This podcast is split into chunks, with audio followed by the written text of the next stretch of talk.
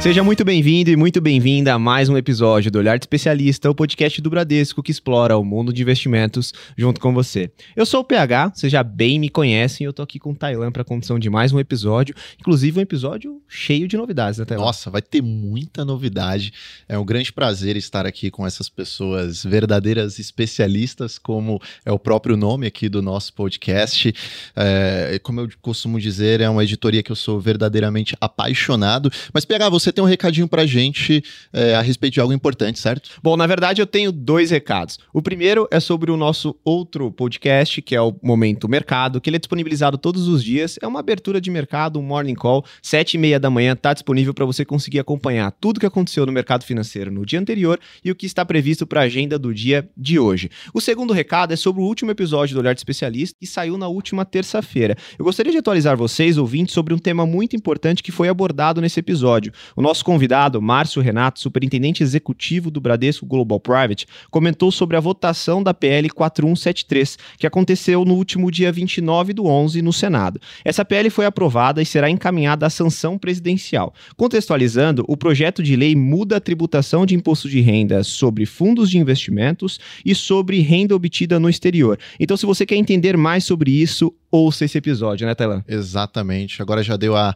a mensagem. As duas mensagens. Vamos dar sequência, portanto, pessoal, nesse episódio é o seguinte: a gente vai tratar a respeito de tudo que aconteceu ao longo do ano de 2023. Na verdade, não tudo, porque aconteceu um turbilhão de coisas, eu recordo aqui. Bem, Lá no início do ano, a gente primeiramente estava com algumas projeções de PIB, crescimento econômico, até mesmo beirando o campo negativo. E agora nós esperamos um PIB para este ano de 2,7%.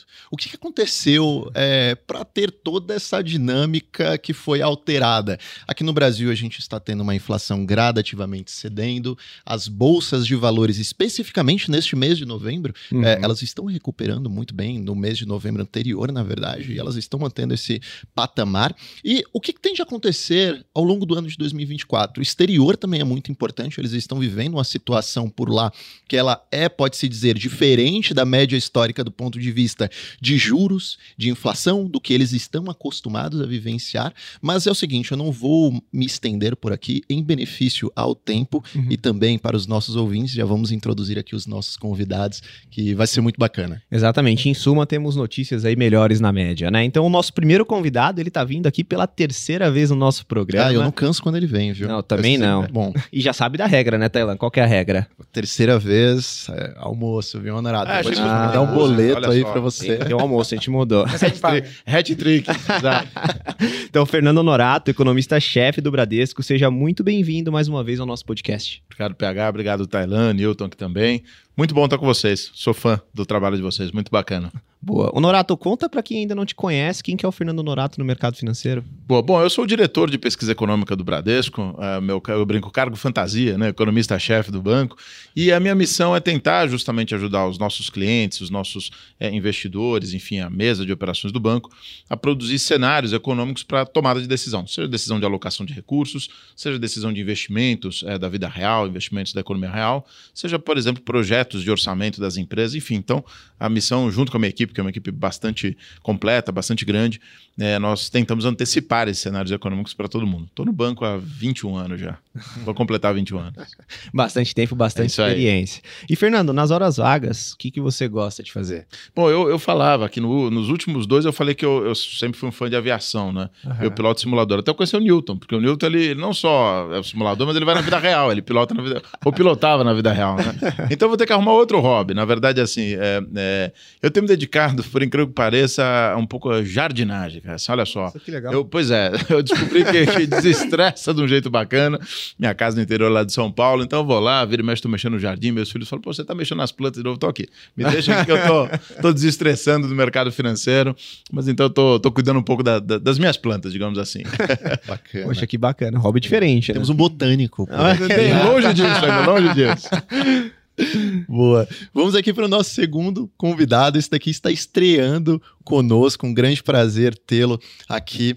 Newton José Schneider. Isso. Essa que é a pronúncia certa. Perfeita, hein? É, exatamente. Superintendente de trading na tesouraria aqui do Banco Bradesco. Newton, muito obrigado por estar conosco, ter aceitado vir aqui no nosso podcast. Oh, muito obrigado. É um prazer, uma honra. Ótimo, perfeito. Pessoal, vou fazer um negócio diferente aqui, porque é o seguinte: é, o currículo do Newton, acho que deve ter umas três páginas. Eu tive que colocar em Times New Roman, tamanho 5. E ele não tá brincando. Ele 0.5 para caber em duas folhas, tá?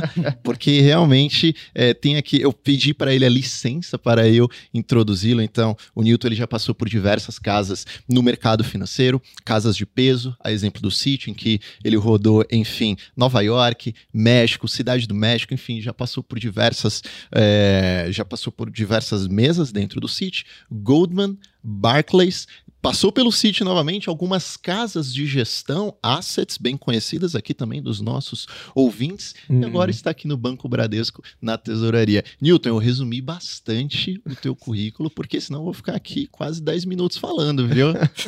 vou ficar tímido aqui desse jeito, pô. Ótimo, perfeito. Engenharia industrial, correto? Isso, é produção, é. Exatamente, show de bola.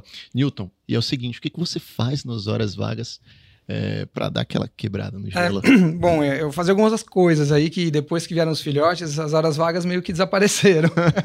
aí o que ficou, eu gosto bastante de motores, carros, essas coisas. Então hoje eu tenho, tenho um carro antigo e, um, e uma moto também um pouco mais velha, vamos dizer assim, né? Vintage. que acho que gostam mais do mecânico que de mim, que elas gostam mais de passar tempo com eles que comigo.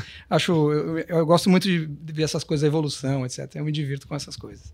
Bacana. Você vê a diferença, né? Engenheiro é cartesiano, né? Ele mexe com o é, motor. Né? Economista é uma coisa mais homogênea, mais, mais pasteurizada. assim, né? Deixa eu ver as plantas ali, como é que elas estão, né? Enfim. Mistura de humanas com exatas. Exatamente, exatamente. Bom, pessoal, agora que a gente fez as devidas apresentações, acho que a gente pode começar a nossa conversa. E o Tailan colocou bem aqui na nossa introdução. O ano de 2023 ele foi um ano, no mínimo, curioso. Né? A gente passou por diversas mudanças ao longo do tempo. A gente até brincou aqui durante o Olhar de Especialista, lá no começo do ano, quando a gente foi fazer um resumo trimestral. A gente falou no título do capítulo que foi um ano em três meses. Porque foi tanta coisa que aconteceu nos três primeiros meses do ano, né? E eu diria que dali para frente continua acontecendo muitas mudanças. Então acho que a gente pode começar aqui para pensar 2024, acho que é primeiro a gente relembrar um pouco de como é que foi o ano de 2023. Eu acho que é legal a gente começar a nossa discussão por aqui. Vou pegar, bom, deixa eu tomar a frente aqui então, vai nesse tema. é, teve, de fato, teve muitas coisas e, e, a gente gastaria um podcast inteiro só falando delas, né?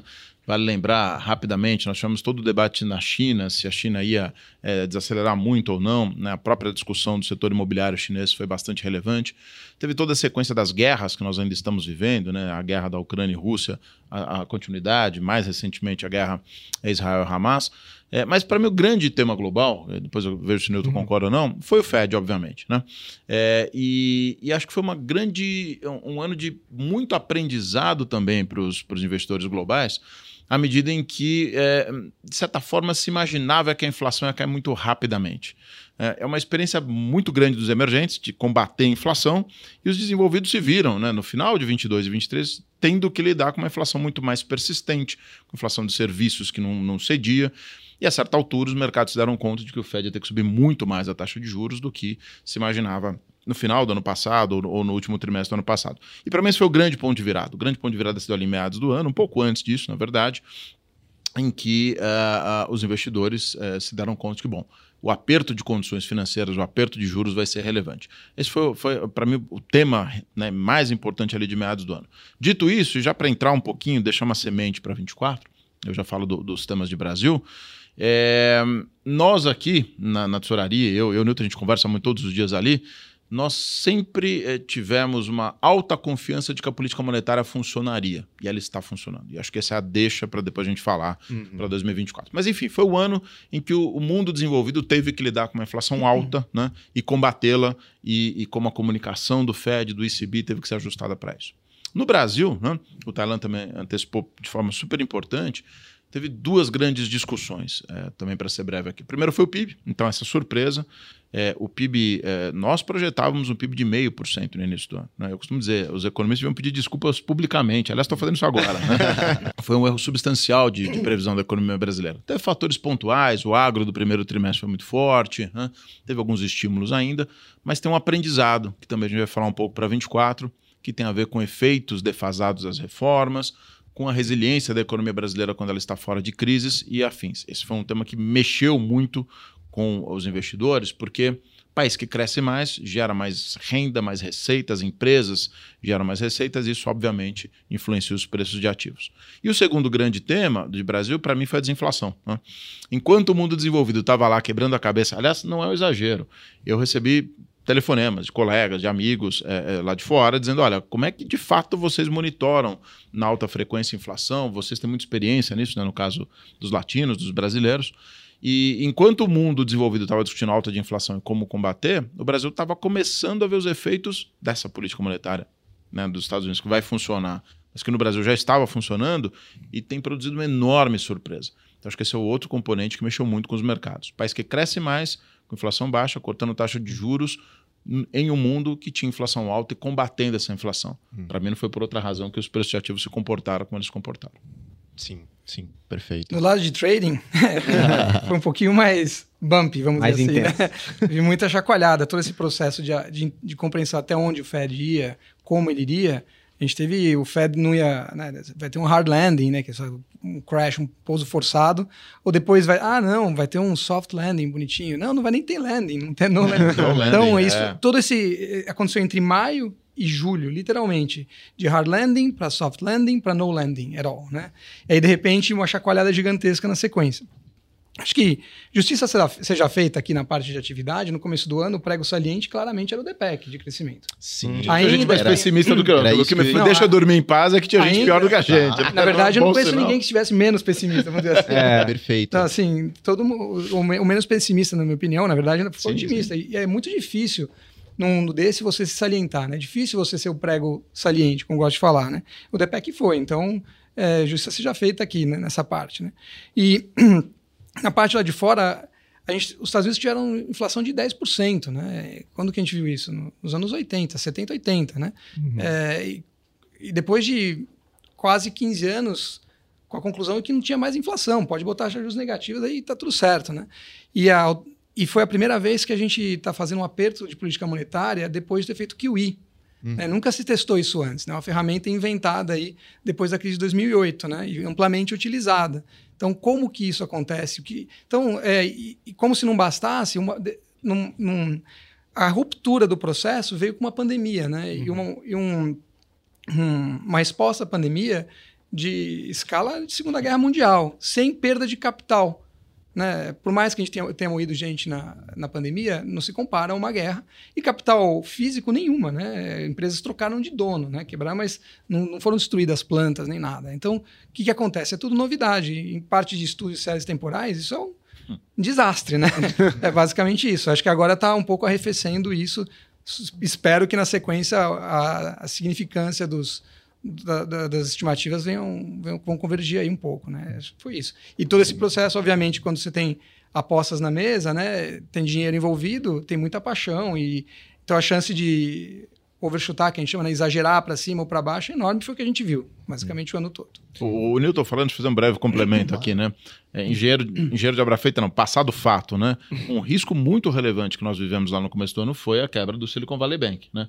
Até aquele momento, nós estávamos vendo os, os preços, né, especialmente a curva de juros, se mexer bastante é, no mundo, e tinha uma incerteza enorme se essa novidade, que foi a inflação de 10%, e a enorme variação do Fed foi alta, mais intensa também em muitas décadas, se ela não ia produzir um grande efeito nos bancos, né, no balanço dos bancos, no sistema financeiro como um todo.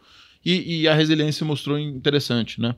Eu diria assim, a Belmal, desde a grande crise financeira, os bancos têm muito mais capital hoje em dia, portanto, uma alavancagem muito menor. A exposição deles né, a mercados é, também é, se tornou um pouco mais diversificada, mas também mais, eu diria assim, é, segura, né? E a gente flertou com uma crise que podia ser séria ali, né? Uhum. Teve, teve muito medo ao redor daquele episódio. Mas isso, isso também me parece um aprendizado quando a gente for falar de 2024. Uhum. É, e esse é um ponto legal, porque eu, eu, né, quando aconteceu essa questão do SBB, né, até lembro bastante, porque foi no final de semana do dia 11, dia 12 de março, e dia 13 era uma segunda-feira, a gente tinha call aqui, a gente até brincou que era segunda-feira 13, né, porque quando a gente olha a volatilidade dos títulos americanos, foi a maior oscilação intraday que a gente teve foi nessa segunda-feira, né, superou inclusive outros eventos históricos que a gente já tinha visto no mercado como um todo. E o que chamou bastante atenção foi como que o Fed atuou depois, né, como é que foi a tratativa do Banco Central em cima disso. E eu acho que foi muito assertivo esse movimento, né? Todo esse amparo que foi dado para efetivamente controlar para que a coisa não ficasse um, algo maior, como é, era estipulado na época, né? Que fosse ia ser um novo 2008 ou não seria. Então era um pouco dessa discussão. E acho que o Banco Central americano atuou muito bem, né? E, e, de novo, a comparação com os emergentes, variações abruptas de taxa de juros são absolutamente convencionais do mundo emergente. Nós estamos habituados a isso há décadas, né? Então, os bancos sabem como fazer, sabem como proteger seu, seus balanços, né? Lá fora é um pouco diferente. Tudo bem, o SVB tinha um caso específico, os clientes deles, né? Uhum. Em que saiu do juro zero, né? O universo das fintechs. Também sofreu, né? O valuation de todos eles sofreu muito, mas é um fato que é mais habitual para o mundo emergente que para os desenvolvidos. Uhum, perfeito. Eu só queria fazer aqui também uma pontuação de algo que o Newton citou, que ele falou que foi um aperto monetário posterior a um momento de QE. Né? Esse QE, pessoal, basicamente Pô, é é o quantitative easing, é, colocação de dinheiro no mercado depois que é, ocorreu uh, o março de 2020, a questão da Covid. Eu entrei aqui no site do Fred, que é o Federal Reserve de St. Louis, que é o Banco Central é, de St. Louis, dos Estados Unidos. Só para vocês terem uma ideia, até o iníciozinho de março tinha aproximadamente 15 trilhões de dólares circulando ali na economia americana. Logo depois de março, isso saltou rapidamente para 20 trilhões. Então notem quanto dinheiro que o governo americano ele colocou no sistema e logo em seguida a inflação ela subiu fortemente. Uhum. Uma das razões acredito que tenha sido isso porque estimulou as pessoas a consumirem bastante. Naturalmente a inflação foi lá para cima e teve que acontecer é. esse posterior uh, aperto monetário das condições. E essa questão da inflação e relacionada ao estímulo é interessante de novo, né? Coisa da pandemia, porque a gente tem um estímulo é, de recursos que naturalmente estimula a demanda e um contexto de, contra de contração de oferta, né? Então você tinha as produções, a escala de produção toda corrompida por conta da pandemia, pessoas em casa e pessoas com recurso para consumir. Aí a gente teve todo Quando esse você reabre tudo isso vem o choque tona, de né? preços que, que a gente observou. E naturalmente, eu queria puxar um gancho do que o Newton comentou também sobre mercados, né? Porque tudo que a gente está falando aqui, o Fernando trouxe uma frase que a gente sempre cita aqui, que o engenheiro de obra pronta, ele sempre é um gênio, né? Então quando a gente para hoje para olhar lá para trás, é muito fácil a gente determinar. Mas aí, Newton, como é que foi no dia a dia isso tudo? Né? Por exemplo, nessa eu tô com bastante curiosidade. Nessa segunda-feira 13, quando a gente teve essa vol extrema nos títulos americanos, como é que foi estar tá lá, operar isso? Ah, mais um dia para um trader, né? Só uma questão de ajustar as volatilidades, mas não, brincadeiras à parte, é, ficou aquela dúvida mesmo, como pode ter, ter... Quando a gente vê exatamente o que aconteceu, é, eu até brinquei, eu falei, pô, isso aqui se tivesse colocado num filme, falei, pô, esses caras exageram, né? A quantidade de erros somadas ali é quase é um amadorismo, né? A gente tem um, um tipo específico de, de poupador investidor no banco, que é por acaso da mesma família do que toma o dinheiro. Só que aqui são as, as big techs e aqui são os startups. São os que financiam. Né? Então tem uma conexão grande aí. Né? É, ou seja, o banco emprestava dinheiro para o mesmo grupo que era o que dava o funding para ele. A gente chama isso de wrong way risk, né? que é, é se as coisas derem errado, ele vai dar errado dos dois lados. Né? Um não mitiga o outro, porque se der alguma coisa errada com esse tipo, com essa indústria, seu investidor vai sacar o dinheiro, porque ele tem problema, e o, a startup não vai funcionar, não vai te pagar.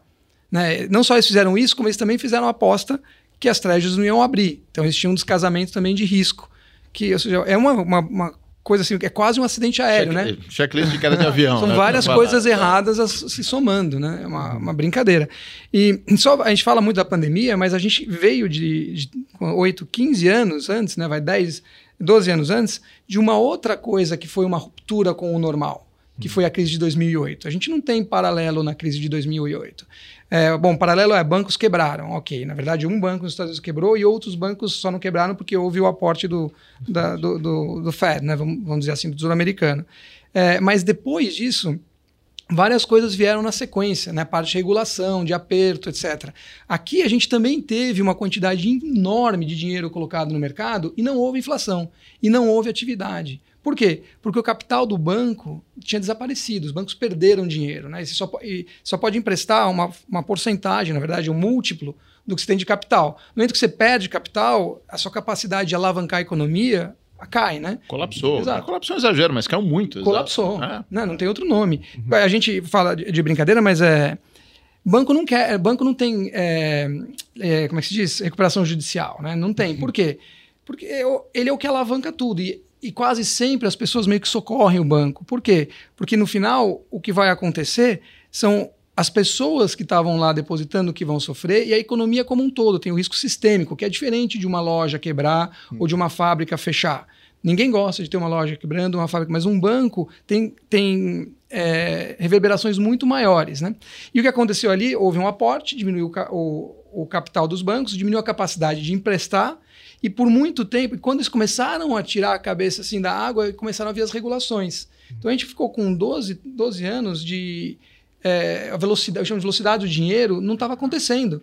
Porque os bancos estavam sentados em uma pedinha e não queriam emprestar, porque tem stress test, tem várias coisas que uhum. agora não é hora de emprestar. Aí o mercado teve que encontrar outras formas de financiar a atividade, e nesse ínterim passou-se o tempo, a gente passou com juros reais negativos o tempo inteiro e não tinha inflação. E a atividade não, não andava.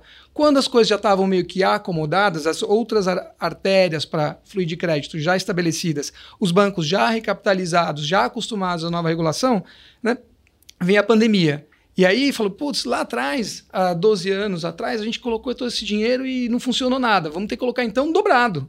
Hum. Então, com a, né, com a métrica do passado, sem levar isso em consideração, colocou-se um uma cavalice de dinheiro. O balanço do Fed chegou a 40% do PIB, um pouco mais, 42% se me falar a memória. Assim. Exato. Caramba, olha só, é. assim, isso em tempos normais, tempos de paz, né? Hum. é 2, 3%. Esse troço virou Essa 40, na parte monetária. E veio junto a parte fiscal, que foi gigantesca. Aí pegou, né? Porque aí tinha vontade de tomar dinheiro emprestado, capacidade e, e, e renda disponível para as pessoas, hum. e aí veio a inflação.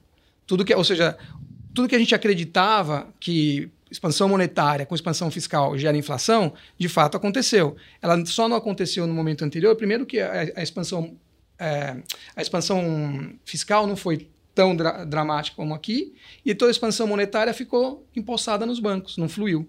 Né? E agora aqui sim. Então, é, foi do 880. Então, bagunçou as séries temporais dos economistas lá atrás e bagunçou o contrário aqui do outro lado. Então, boa sorte. não, e é incrível como o, a autoridade monetária americana não conseguiu notar esse tipo de movimento de uma possível alta expressiva da inflação para agir com a maior antecedência, fazendo com que, enfim, agora eles tenham que manter a taxa por lá, a taxa dos Fed Funds em um patamar tão restritivo, eventualmente por mais sim, tempo, sim. É, por muito mais tempo, né? Até a metade do ano que vem, eventualmente, quem sabe. É, e, e, além disso, fez com que justamente os comunicados eles não trouxessem aquele guia para quem está efetivamente olhando do outro lado, que é o mercado como um todo, né? Então fica mais difícil ainda, porque é o Fed subindo juros e não dando uhum. sinal do que, que ele vai fazer, por exemplo, já na próxima reunião. E aí o mercado fica muito reativo a esses movimentos, né? O, o tal do forward guidance, né? Como a gente fala, que é seguir essa é. indicação é. futura de policy. Eu acho que ela, é ela foi uma ferramenta né, pensada para justamente é, fazer convergir né, o conjunto das expectativas, que em alguns momentos ela é muito útil. Né? Então, se você quer sinalizar, olha, eu vou ficar aqui com juro zero para sempre, né? tomem risco, tomem crédito, enfim, é, ele pode ser muito útil e foi ali durante a, durante a, a, a, a período da grande crise financeira e até a pandemia. Mas me parece que durante a pandemia, e todos os bancos centrais cometeram esse erro de certa forma, né? Eles também apostaram no Ford Guidance que estavam simplesmente todas as variáveis se mexendo, né? E aí não dá para cumprir com as regras. Quando eles se deram conta disso, o Ford Guidance sai do radar, diminui muito e eles simplesmente dividem com o mercado a incerteza, que eu brinco, é a vida real de um economista. Olha, eu não, eu não sei o que vai acontecer nos próximos dois anos ou três anos, a visibilidade diminui muito. E a pandemia foi um desses momentos. Tem hora de céu aberto, de céu claro, você enxerga longe. Tem momentos em que a visibilidade é absolutamente turva e você tem que ter cautela, né, com essa uhum. sua, com esse forward guidance, né? Uhum. Perfeito. E, pessoal, quero entender aqui com vocês uma visão agora a respeito de mercado. Qual, na opinião de vocês, foi o ativo que mais trouxe surpresa em meio a todo esse ambiente tão volátil? É porque a gente observa, por exemplo, o S&P 500. O S&P 500 ele está numa teve uma grande participação das empresas de tecnologia. Né? A gente tem que ressaltar esse aspecto, porém ele, tá, ele está em um nível que é bastante atrativo. Né? É, Bolsa de valores aqui no Brasil, enfim, da mesma forma no momento atual, é, recuperou bastante. Enfim, como que vocês observam essa questão dos ativos nesse ambiente que foi tão turbulento? Na hora de quem cuida dos motores. ah, você falou atrativo significa barato para comprar ou caro para vender? Olha, você pode tomar as duas, você pode trazer as duas perspectivas. Tá ótimo. Gente, o que que vamos por, vamos por partes então. Acho que as pessoas estavam esperando, dado que a alta do, do Fed foi telegrafada em movimentos de alta, é, as pessoas acham que normalmente a, a precificação de uma, de uma ação é o cash flow, o fluxo de caixas futuros trazido a valor presente pela taxa de juros que, estão na, que estão na curva de risco zero, né? Se você está subindo a taxa de juros, está subindo o denominador, né? Uhum. E provavelmente você parte da política monetária é diminuir a atividade. A atividade significa diminuir os cash flows também. Então você atua no numerador, que seria a receita menor, e para baixo, e sobe o denominador. Logo, o preço do valor presente deveria cair. Né? É, o, é, o, que se espera. Né? Aí a gente olha lá na, na história e, hum. e, os ciclos de alta, são raros os momentos onde o Fed está subindo juros e o S&P está caindo. Aí fala, que loucura é essa? Por quê? Porque o que é causa efeito? Na verdade, é a economia pujante que faz o Fed subir os juros. Né? Então a pergunta é: esse cara vai subir os juros a ponto de fazer a economia ter um crash? Essa foi, acho que esse foi o grande dilema do ano. Então todo mundo apostava que ia ter um crash, porque a alta do Fed Fund foi gigante. Né? E muito não se via. Sim, sim. Então a gente tinha a, a, a, taxa de juros ali a meio, sub meio, né? É, e de repente ela está em 5,5. Qual a quantidade de negócios que sobrevivem nesse ínterim uhum. de taxa de juros que não vão sobreviver? Então é, é quase impossível não ter quebradeira. Guarda isso numa caixinha. A questão só é: e os juros reais? Quando é que eles ficaram positivos? E qual é a taxa de juros importante para a economia americana? É o Fed Fund? Aqui no Brasil a gente é muito selicado, a gente fala, é muito no overnight, né? Exceto por compras aí que faz, as pessoas fazem prestação da ordem de um ano, um ano e pouquinho, é. e imobiliário, que não é tão grande em relação à economia como são nos Estados Unidos. Nos Estados Unidos, o pessoal usa a sua hipoteca para trocar o carro, né? Como assim? Eu tô lá, compro meu apartamento, hipotequei uma parte, vou pagando, de repente, pô, preciso trocar meu, minha Mercedes. Né? Eu tenho dinheiro, não tem dinheiro para trocar Mercedes, o que eu faço? Deixa eu ver quanto eu já paguei da minha hipoteca. Ah, dá para eu rehipotecar meu imóvel. O que eu faço? Eu pego lá, já tinha baixado a minha dívida com porcentagem do meu imóvel, estava lá em 60%, boto de novo 80%, pego o dinheiro, troco meu carro e segue o jogo. Como os juros eram baixos, só ele faz a conta do mês, fecha a conta, segue o jogo. Aliás, né? um mini parênteses, no Brasil a aprovação do marco de garantias deveria fazer com que esse mercado fosse mais acionado. Tem uma aposta grande do Banco Central, eu estarei uhum. nesses dias em volta da nossa gravação aqui falando sobre esse tema no, no fórum, justamente por isso, porque esse marco de garantias vai dar perspectiva para o investidor brasileiro, né, para quem é dono de um imóvel, poder fazer isso de forma segura e, e acho que é um mercado importante para a gente ficar de olho no Brasil, Vinuto. Mas desculpa, não, não, você me fez tá lembrar perfeito. esse mini parênteses aqui. Ótimo. Então, então eu, eu, gosto muito de olhar nos Estados Unidos a taxa de sete anos, hum. mais ou menos. É lá que eu, que eu presto atenção para ver o que acontece com a economia. E essa taxa não mexeu tanto. Mas por quê? É, de novo, voltamos ao nosso quantitative easing lá do, do que o que, que é o quantitative easing? Lá atrás, quando se teve a crise, baixou a taxa de juros a zero. Só que o longo da curva não caiu. Que são sete anos que são importantes para fazer a economia girar. Falou, o Fed falou: preciso baixar esse negócio. Como eu martelo isso? Como eu faço para essa taxa cair, para as pessoas ficarem à vontade de rehipotecarem suas casas e continuarem comprando as Mercedes? É basicamente essa a ideia. Uhum. Então, eles tiveram a, a, brilhante ideia: eu vou atuar ao longo da curva. Né? Então, o quantitative easing é isso: é passar o rolo compressor na curva. Como que ele faz isso? Ele compra os títulos de sete anos. Compra os títulos, abaixa, abaixa os juros. Então, ele força, forçou uma política monetária, em vez de ser no overnight, no dia, no, no dia seguinte, né, que é a taxa que quase todo mundo, uhum. os bancos centrais usam, o México usa de 28 dias, mas é isso, e ali traz o negócio lá para baixo. Funcionou. E eu lembro perfeitamente, na época, o Lord King era o presidente do uhum. Bank of England, e ele falou: Olha, eu, eu não sei como vai ser sair disso. Como a gente nunca fez antes, a chance da gente acertar a dosimetria é zero. Então eu vou errar, só não sei para que lado. Então, a gente aqui está pensando que quando for voltar a subir juros, a, a, a, apertar a política monetária, eu vou subir os juros antes de mexer nesse negócio. Uhum. Como se não bastasse, lembrando em 2011, tentou-se fazer um pouco da reversão do, do QE, que foi o famoso tapering tantrum, né? E aí deu errado, né? Tudo volta. Aí tava falando lá, o Fed não percebeu que tinha. Ele já, ele já tinha meio que sentido uma ou duas vezes. Em 19 foi algo parecido. Então, é, a gente esquece como as coisas foram nesse período. Muita gente veio com aquela, de novo, né, não é coisa moderna, porque já é antiga, mas reviveu aquela modern uh, theory, né, monetary, mo modern, ah. mon modern monetary theory, né, que é Cara, pode ficar rodando com déficit para sempre que não é inflacionário. Olha só, estamos vendo 10 anos. Basta que a taxa de juros seja menor que o crescimento do PIB, né? Essa era a aposta deles e tudo Correto. bem. E a vida segue. Não funciona isso. É a famosa indução, né? Já que aconteceu uhum. até agora, vai acontecer amanhã. Né? Então, é um perigo. Mas é, a gente está programado para isso. É, então, o que aconteceu? No final, o, a, o Fed está tão preocupado em não ter desinflação que era quase que ok você ter algo de inflação que é aquele negócio de olhar o branco nos olhos da inflação, né? Que o Larry Summers falou tantas vezes, né? É, e acho que foi por isso que eles deixaram chegar até os 10% para começar a agir, né? E aí quando eles viram, foi, né? E qual era o racional? O racional é... E aí, como que eu enxerguei as coisas do, do lado de cá, né? Quando houve a pandemia, houve um setor da economia que ficou sob juros infinitos porque não, não tinha o que fazer. Você podia abrir restaurante? Não podia. Podia receber gente no hotel? Não. Podia voar? Não. Então, que juros que eu posso baixar para fazer isso funcionar? Nenhum, não existe. Então, essa economia estava sob juros infinitos. E a outra economia, que é a economia que não sofreu com a pandemia, que era, que era a, a indústria, etc., surfaram no Brasil juros de 2%. O que acontece? Acho que o Roberto Campos falou isso. Eu tenho duas turbinas, uma está apagada, então eu vou jogar full throttle, né? Carga máxima na outra turbina. Já falando de aviação, já que é, o que, que, vai acontecer com essa turbina? Uma hora não vai aguentar, né? Vai superaquecer, ou algo assim que foi o que aconteceu. A inflação começou a vir. Aí agora vamos voltar a, a esse ligar essa turbina daqui, que é o que a gente está. E a teoria era, ora, quando essa voltar, né? Vai voltar, vai, vai ter é, oferta de, de serviço, etc. E tudo meio que se contrabalanceia, né? Mas aqui alguns restaurantes fecharam, menos gente vai, os custos aumentaram. Né? E você teve, teve que demitir pessoas e recontratar. As pessoas não estão treinadas. A produtividade inicial não é das mais altas. Então, não foi isso que aconteceu. Foi realmente uma inflação. Agora, já pulando para o que eu acho que a gente está vendo, que foi a parte do e-mail que eu não, não fiz forward para vocês, que foi muito mais provocativo, é o que, que é essa história, por que a gente está tendo uma desinflação tão grande? Né?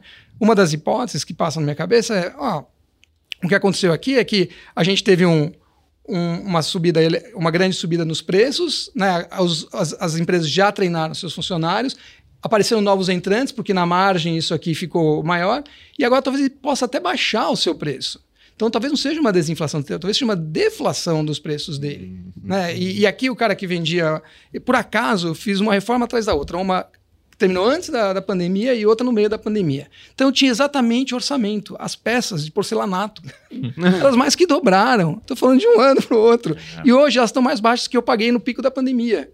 E a estrutura de metal também. Então tá, foi, exagerou, printou a inflação e agora voltou. Não à toa o IGPM está negativo há algum Sim, tempo. É a maior deflação desde que você tem registro, desde 1950 do IGPM. Exato. Então, é, tudo isso tem que colocar no, no liquidificador para ver o que vai, vai acontecer. Né? Em relação, de novo, ao que aconteceu no ano passado, todas essas incertezas. Será que foi demais? Será que a gente vai ter o hard landing? Não sei. Será que não, é, não foi suficiente? Será que vai mais? Então, o tempo inteiro, isso vai para lá e para cá. Quando você tem a volatilidade do mercado, que é a oscilação maior, o que você faz no investimento, você quer retorno sobre volatilidade. Se a volatilidade sobe, eu preciso que, que o retorno me aumente. Qual o jeito do retorno aumentar? Os preços têm que cair. Então, os preços ativos têm que sofrer. Então, bolsa tem que ser para baixo. Né, eu tenho que ter um prêmio para comprar isso daqui. E aí, na, na, brincadeira toda, as pessoas falam: ah, o SP está no all times high, né, o máximo de todo o histórico. Eu, eu tomaria muito cuidado, porque são 10% de, de inflação. Então, se a gente não olhar deflacionado, já vamos estar bem torto, né? Então, uhum. esquece. Aqui no Brasil a gente quase nunca comete esse erro, porque a inflação é um pouquinho maior. 3,8, né, que a gente concluiu, é, na média, desde, o, desde a devaluação do câmbio. Foi 3,8? Acho que foi. O Delta, né? É, a mais que os Estados Unidos. Isso, isso. 3,8, o Brasil roda 3,8%, se eu não estou enganado, a mais que a inflação dos Estados Unidos na média, desde que a gente deixou o câmbio flutuar, né? É, então, a gente já está mais acostumado a corrigir por inflação. No caso do S&P, eu faria duas coisas, né, na hora de pensar. Eu penso que ele tem ele tem como que a gente chama de drift, né? Um, uhum. Eu espero que ele vá subindo de forma real. Por quê? Ele cresce, vai ser uma, uma função da, do PIB americano. Certo? A economia não. Isso aqui não é um pedaço do PIB. Se o PIB vai crescer, a empresa, as empresas, né, o pacote de empresas deveria crescer junto. Uhum. E o S&P por construção, ele descarta as empresas perdedoras, ele aloca para as empresas ganhadoras. Né? As empresas que começam a crescer, vêm para o S&P, as que estão diminuindo, caem fora. Então tem também uma otimização automática do fundo por, por si só.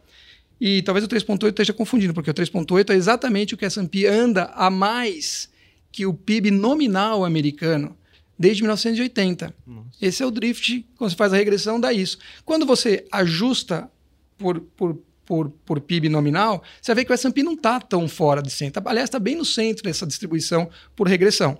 Né? Lá em 98, 2000, teve bem acima, teve mais que dois dias para cima.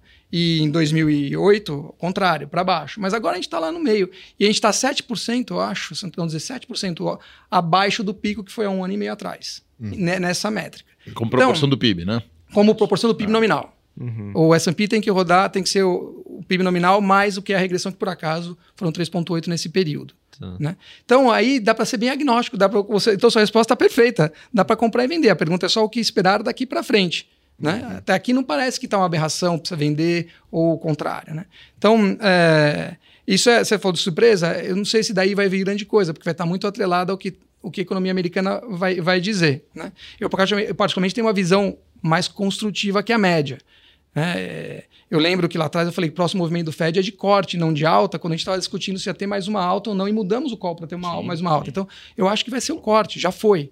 Porque quando, quando houve aquela indicação do Fed, acho que foram duas reuniões atrás, a, os sete anos andou muito. E, e, e, os sete anos, lembrando, é o ponto onde a economia responde. Né? E aí eu falei, nossa, agora o aperto monetário foi enorme. Dois anos acumulando e, de repente, em seis meses, todo o acúmulo foi jogado em sete anos. O aperto está contratado pode, pode tranquilo, vai funcionar. Vai funcionar. Não, é isso, é, vai não funcionava porque não havia sido apertado o que importa. E as pessoas falam, ah, olha, não tem, não funciona, não funciona, né? Não Sim. tem, pô, tá de brincadeira, uma economia que é todinha, é. que roda 1, 2% de juros, você bota 5,5%, não vai? Claro que vai apanhar. E os juros reais estão em territórios negativos, quando eu olho o, o frasinho, né, que é o forward, é o juro de um ano começando em 9, né, ou seja, do uhum. décimo ano ali, tá em, chegou a bater 3,7 juros reais nos Estados Unidos. É B, essa movimentação foi de 200 bases, ou seja, 2%. Nem a B oscila isso. Sim, isso foi verdade. o que a TIP americana mexeu em, em matéria de três meses é um aperto cavalar. Eu acho que a grande lembrança desse episódio, né, é que os lags em política monetária, as uhum. defasagens, uhum. elas são incertas, né? Uhum. E é isso, assim, puxa, a gente olhava para esse quadro e falava, vai funcionar, mas é, é, incerto o tempo de defasagem, como que você opera os mecanismos, os me mecanismos na economia, mas funcionou, quer dizer, está funcionando e certamente isso vai, vai contribuir para essa desinflação seguir. Uhum. É, e isso aqui, para quem está nos assistindo, foi uma aula de política monetária, tá, pessoal? Então, assim, é, você que está pensando, poxa, mas como que isso pode impactar no meu dia a dia? Basicamente, a taxa de juros nos Estados Unidos, pensa que ela é o aspirador de dinheiro do mundo, né? Então, se a gente está falando que. Ou soprador. Três... Ou soprador. Bom ponto. então, se a gente está falando que nos últimos. E aqui eu vou fazer um, um recap, né? Quando a gente olha lá em agosto, a gente estava efetivamente com. Olhando para o Brasil, as curvas de juros tinham fechado bastante, ou seja, as taxas de longo prazo tinham caindo, bolsa tinha andado bem já, a gente estava com o Ibovespa ali batendo 122 mil pontos, e a partir da segunda quinzena de agosto, a gente começou a ter uma reversão dos preços aqui no Brasil. E aí a pergunta que a gente mais recebia, né, era o quê? Pô, mudou a narrativa para o Brasil? A gente fala, não, pessoal, não mudou. O que mudou foi justamente o título de longo prazo nos Estados Unidos, que essa taxa começou a subir de forma muito forte, principalmente ali a partir da segunda quinzena de agosto, e atingiu as máximas nos meses seguintes. E aí isso fez o que aspirou a liquidez global, né? Puxou esse recurso. E, né? e, curiosamente, foi quando o Powell, né, o presidente do Fed, disse que ia ficar com juros altos por mais tempo. Uhum. É até curioso isso, porque no fim das contas, a taxa de 10 anos não deveria refletir a taxa de policy, né, o Fed Fund, como a gente fala, né? Mas é assim no mundo todo. Então, quando o Fed disse, olha, eu vou ficar mais tempo, né? Foi na sequência daquela reunião, as taxas subiram. Eu me recordo até numa reunião de caixa nossa, eu falava, me parece que tem assimetria nesse mercado pro, pro, pro Fed, né? Vou parecer, vou meu momento engenheiro de abra feita aqui. Mas eu, de fato, naquele momento, olhava e falava, me parece que o 10 anos está desalinhado para aquilo que o Fed é, é, é, parece poder comunicar. E dito e feito, dizer, tanto que o 10 anos abriu tudo isso. E agora está acontecendo o reverso, quer dizer, o Powell simplesmente disse, olha, talvez a gente não precise subir muito mais, e essa taxa caiu 70 vezes. Caramba, uhum. a taxa de 10 anos, a gente discute juro neutro, discute política fiscal, discute é, QE, QT, né, o quantitative tightening, o easing, E de repente você vê que o movimento está muito associado à política monetária tradicional, né? Enfim, é curioso. É, é o livro-texto que antes foi contestado, colocando Pois na é, mesa que ele é. funciona, né? E aí que, acho que pegando um gancho, a gente já pode ir para o que a gente espera para o ano de 2024, Vamos lá. né? Então tudo isso, tudo isso foi 2023.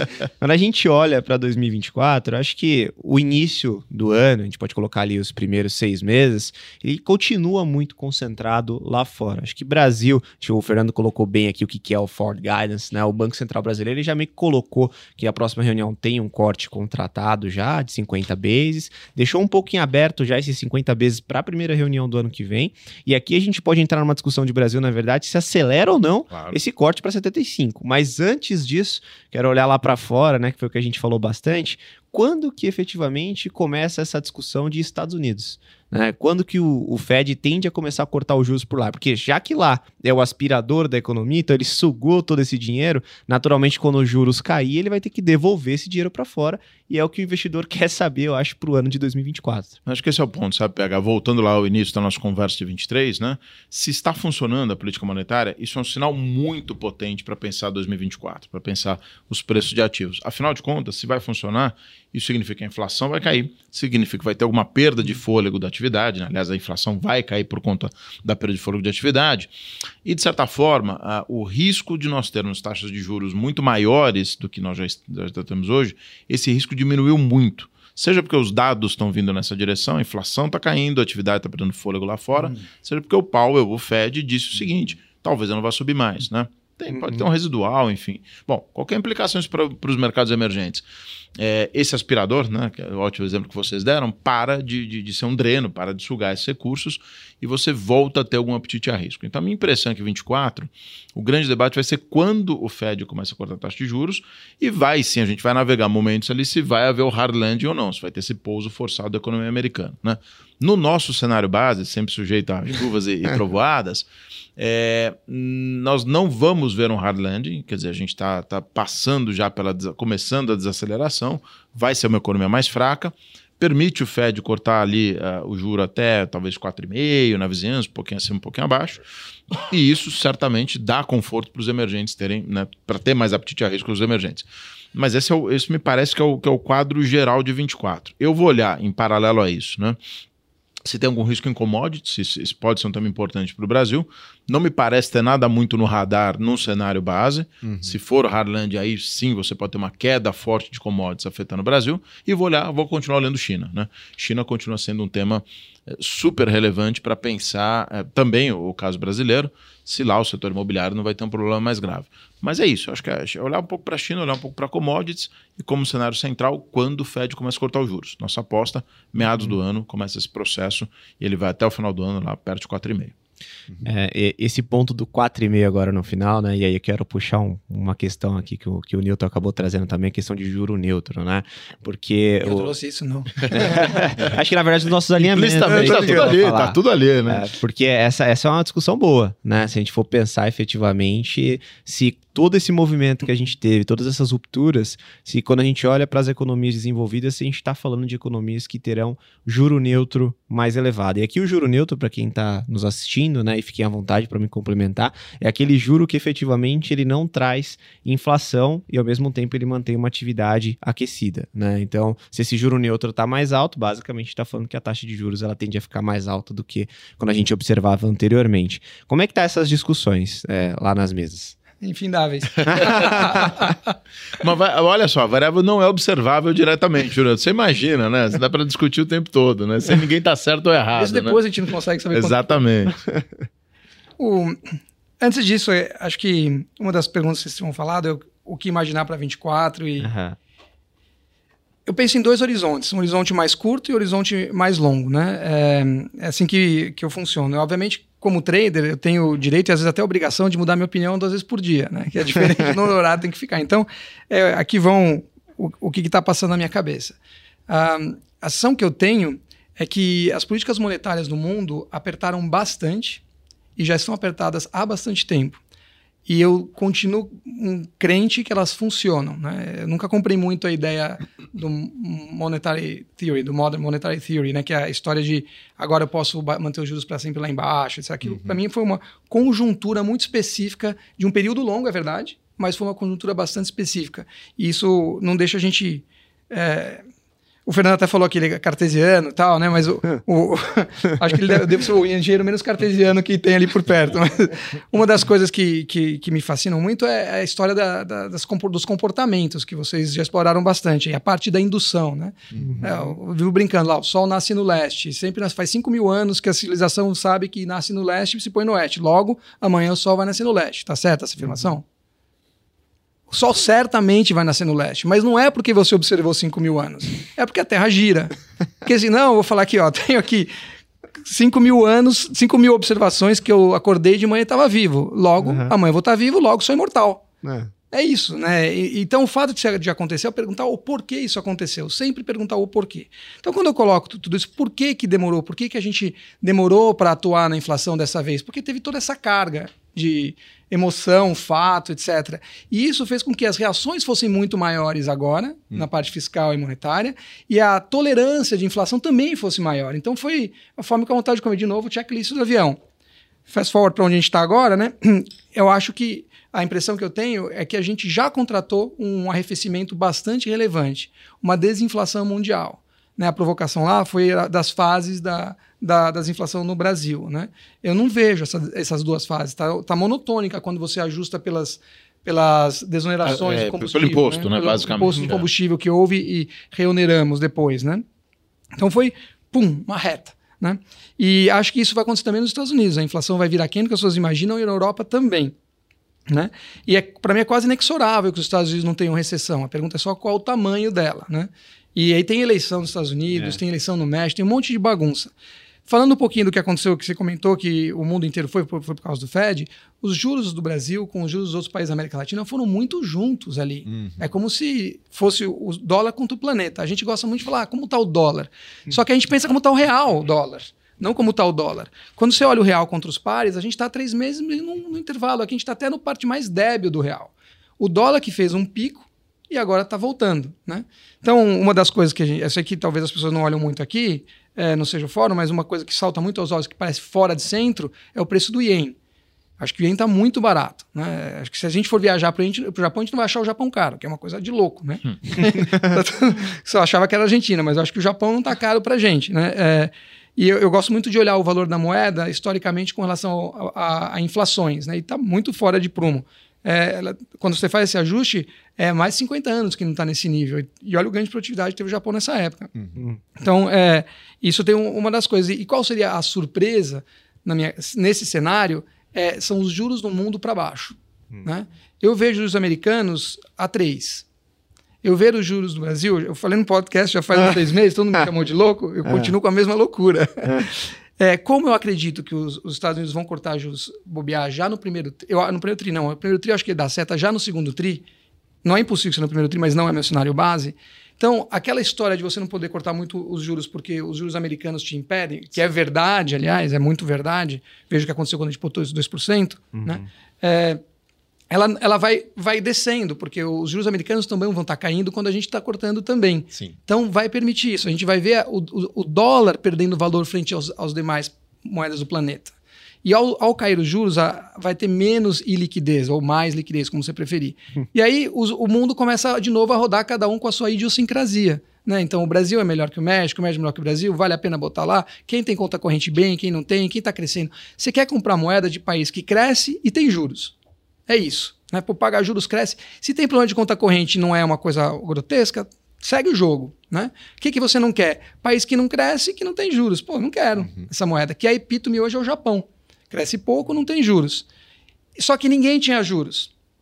O Japão continua sem juros, né? mas todo mundo com os juros altos agora, então o ien está apanhando, daí o, o, ien. No caso do Brasil, o que está acontecendo aqui no relativo, os Estados Unidos também estão caindo. E como a nossa, a gente está tendo uma inflação, na minha opinião, que vai, ser, vai surpreender as pessoas em geral, exceto por canetadas ou imposto, etc., pensando uhum. né, no Sim, flui, o, né? O fora, Exato. comum, claro. Né? Então, é, eu não acho nada absurdo a gente falar de juros, juros Selic a 8 alguma coisa.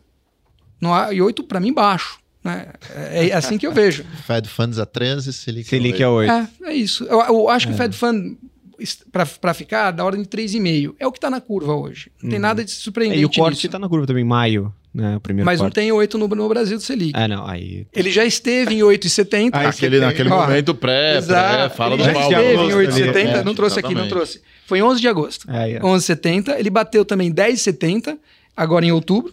Aham. Fácil. agora está mais ou menos em 9,5, se eu não estou enganado aqui. Acho que é um pouquinho 9 mais baixos um pouco. Dá, 9,5. dá, dá pra imaginar onde ele tá, onde estão as posições dele, né? É, já ficou 3,5 claro de. Fed e Selic é 8,5, né? É, e o, o ponto que ele chamou a atenção de Mas calma, inflação- isso é o que eu acho que vai estar. Isso não significa que tem que operar a esse nível agora. Uhum. Por quê? Esse é tudo dando certo. Ora, eu tenho que ter prêmio de risco para mim. Então, se eu acho que vai, vai bater 8, eu tomo 8,10, 8,20, tal- talvez eu tome até 9, depende da minha incerteza. Porque a simetria pode estar para outro lado. Uhum. Agora, o que, que é no longo prazo? Eu já me estendo aqui, me, me interrompo aqui, porque eu, Não, vamos falar. eu me empolgo tá, aqui. Tá boa a conversa. Aqui no, no longo prazo, a minha certeza diminui bastante, obviamente, né? Deveria ser a raiz do tempo, mas não é só isso, diminui mais que isso, porque pela incerteza do que vai acontecer nos Estados Unidos e mais, pela incerteza de como as coisas vão se desenrolar aqui, porque ah, o arrefecimento vai vir também para um arrefecimento de atividade. Né? Como o governo vai reagir a isso? Essa é a pergunta. Então tem um nível de incerteza grande. A gente, é, aqui no Brasil, tem uma propensão a usar a inflação como uma forma de não só fiscal, de arrecadação, etc., mas mesmo alguma tolerância para as coisas andarem. Daí a gente até ter 3, 4% a mais que os Estados Unidos no histórico. Nos últimos dois anos, foi o nível mais baixo de diferença de inflação entre Brasil e Estados Unidos. Foi de 0,16 ao ano nos últimos dois anos. Então é bem fora dos quatro que a gente está acostumado, né? E isso importa para a discussão do diferencial de juros. Muito. O Brasil tem vivido hoje um dos menores diferenciais de juros da história contra os Estados Unidos, e muita gente se preocupa se isso não é um limitador né, para um novo corte da Selic que possa afetar a taxa de câmbio. Você tem um diferencial menor, os investidores saem do país, e você vai ter uma desvalorização da moeda. Mas não só a nossa inflação é menor, como as condições de balanço de pagamentos do Brasil completamente distintas de 20, 15 anos atrás, em que nós sofríamos, né? Quando, imagina, se você me dissesse há dois anos atrás, né, três anos atrás, que isso é até 5 de juros nos Estados Unidos, podia-se sim ter uma, uma incerteza, o que, que aconteceu com a nossa moeda. E a moeda está se comportando super bem, em parte por conta do balanço de pagamentos. Então, o diferencial de juros com essa inflação menor, com balanço de pagamentos robusto, passou a ser menos importante para determinar a política monetária aqui também. Correto. E aí, como, como viria essa desinflação? Então, os- o Selic, a taxa seria mais baixa paulatinamente. Chances são que a atividade vai voltar, o câmbio vai apanhar um pouco nesse período, pode apanhar, na verdade, né? É, vai depender da velocidade com que é feito ou não. É, mas na sequência, é, existe o risco das pessoas querem usar ainda mais um pouco do- dos juros para baixo para fazer a economia rodar. E aí sim a, moeda desvalorizaria, desvalorizaria e a gente teria uma inflação um pouquinho acima da meta ou bastantinho acima da meta. Né? Então, quando você me fez aquela pergunta, pô, o que, que, que eu deveria propor de investimento? Eu acho que alguém hoje é, que tem investimento no Brasil com horizonte de três anos ou mais não pode não ter papel indexado ao IPCA, na minha opinião. Não pode, especialmente os que têm incentivado na vida, ou ligue que não tem imposto. De novo, né, que a gente chama de wrong way. Por quê? Sim. Se há uma, uma, uma- uma inflação maior, né, você vai acabar pagando mais imposto, vai te comer mais da sua rentabilidade. No caso das que não pagam imposto, né, umas ligas, de novo, né, ou se você gostar de crédito, acha crédito, não é meu ramo. então, não tenho aqui falar nada de crédito, mas as incentivadas têm esse extra, porque se houver uma escorregada, vamos dizer assim, para o mal, no sentido de um pouco mais de inflação, é, com um pouco menos de juros, né, essa aí você vai Confere levar alguma dobrado proteção, né? Isso. Claro. você vai levar dobrado. O risco é que foi tão fora de controle que aí eh, a gente teve um problema muito maior, né? Repensar dívida, aí é outra história. Mas aí qualquer ativo que você no Brasil vai ter problema. Uhum. Aí você não tem que estar aqui. Estando no Brasil, acho que esse aqui parece o. Você tem que ter uma fração desse negócio relevante na sua carteira, é a minha opinião. Então, agora, mais por proteção. No curto prazo, eu estou mais construtivo. Então, é, em relação ao S&P, eu concordo com você, ainda que eu não sei se você quis falar isso, mas sabe muito bem. É um ponto de incerteza, não tenho grandes convicções. Para mim, as taxas de juros, tanto dos Estados Unidos como no Brasil, é um não pagar, vamos dizer assim. Eu, praticamente, acho que pode aplicar. Pode aplicar mais com mais convicção nas taxas aqui do que lá. E se você aplica comprando um IPCA mais alguma coisa, é uma, é uma aplicação mais protegida, menos agressiva. Então, é esse para mim é o cenário. Perfeito. Eu tenho falado de três componentes de já que a gente né, entrou aqui no Brasil, e, não, e é isso mesmo. A gente tem falado de três componentes aqui de certo otimismo com o Brasil. Primeiro, balanço de pagamento, já mencionei. O Brasil hoje é um, é um, grande exportador de petróleo, apesar de ser um tema controverso né, no mundo que está se livrando do petróleo. Nós hoje temos 3 milhões e meio de barris. O Brasil foi convidado para ser membro do OPEP, aceitou inclusive. Uhum. É, a nossa diversificação para a China é muito grande e a gente tem visto uma, um aumento da corrente de comércio é, no, no, país. Isso ajuda a reduzir a volatilidade do câmbio. Então, mesmo com menor diferencial de juros, você ter essa robustez do balanço de pagamentos ajuda muito a moeda. O segundo componente de resiliência tem a ver com a demanda doméstica. Né?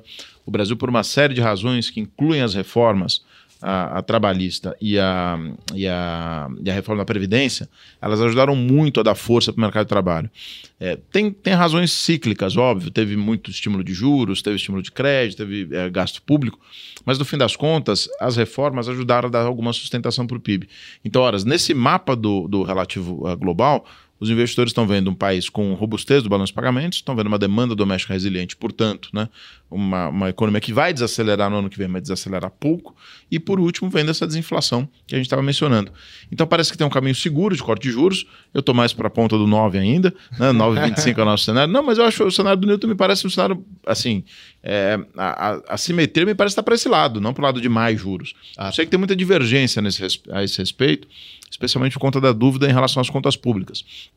Mas mesmo aqui, eu que tenho sido bastante crítico em alguns momentos da, da, do déficit público, né, reconheço que até o final do mandato é, do, do, do, Lula, por exemplo, a dívida pública vai chegar lá, ó, perto de, de, de 85, 87 do PIB, que é uma alta de 10 pontos antes do que a gente tinha no pré-pandemia, que é menor do que a média dos países do G20. Então, de certa forma, é, é, é, é aquela história: as contas públicas não são ideais, mas você não tem nada iminente para acontecer. Então, quando eu reúno esses componentes, né, balanço de pagamentos, demanda doméstica resiliente, inflação caindo, parece ter um ambiente seguro para o investimento. A grande dúvida nossa também é se ocorrer uma recessão mais forte no Brasil, como que o governo vai responder.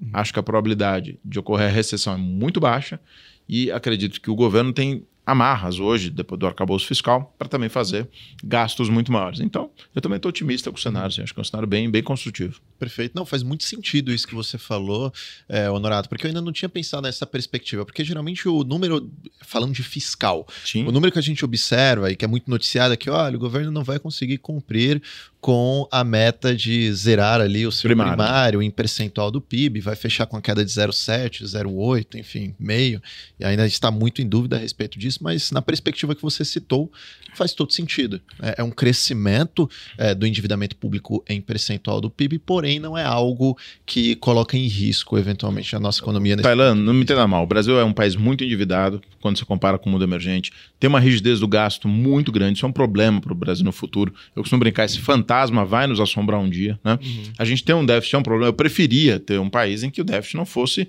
0,8, que tivesse algum superávit para reduzir a dívida. Então, eu, eu, eu entendo e compartilho e compactuo de todas as críticas às contas públicas.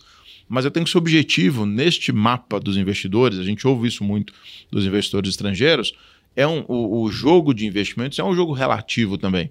Quando você vê todos, né, vocês cansam de falar isso, uhum. quando você vê vários países emergentes se endividando mais do que o Brasil nos próximos anos, eu estou dizendo para vocês, eu ouvi isso de agências de rating nos últimos uhum. meses, dizendo: olha, eu sei que você não gosta do nível da dívida pública brasileira, não é dizendo para mim, mas o Brasil não é o prego saliente nesse caso, assim, pelo menos no, no, crescimento da dívida pública. É no nível, mas não no crescimento. Ora, é um fato, essas coisas importam.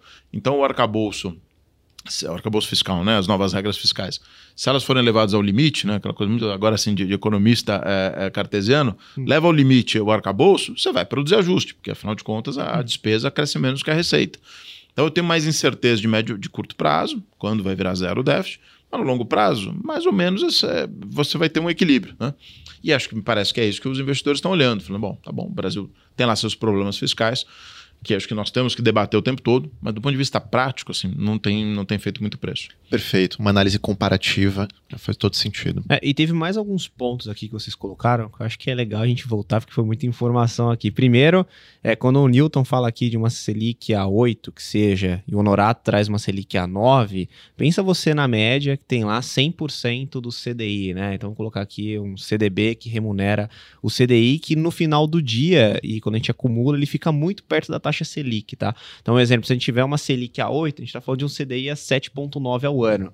Tá? Então, aquele investimento que no mês passado rendeu para você 0,9 no mês, a gente está falando que no ano que vem, se esse cenário aqui se confirmar, a gente está falando que esse investimento vai te trazer 0,7. Isso bruto, depois a gente tem um desconto ainda de imposto de renda, se não for algo isento. Ou seja, a gente efetivamente tem uma queda dessa remuneração. E aí vem um segundo gancho para algo que a gente sempre fala aqui, que é justamente a questão de você ter uma alocação estrutural, e aí vai muito ao encontro do comentário que você fez de ter efetivamente posições de inflação quando você fala de três anos, né? A gente sempre fala, né, Thailand, você tem que ter uma carteira estrutural. E a gente desenha isso para o investidor que é aqui do Bradesco. Então, se você tem, dependendo do seu perfil, você tem lá uma alocação estrutural e você vai fazendo os ajustes táticos ao longo do tempo. Que é, por exemplo, no curto prazo eu estou um pouco mais otimista, olhando o ano, por exemplo, de 24. Efetivamente, você faz uma calibragem de risco no tamanho que você tem uma classe em específico ou em mais de uma classe, e depois você volta para esse estrutural que é visando um período mais longo. E nas nossas recomendações, olhando a parte de renda fixa, hoje a gente tem mais juro real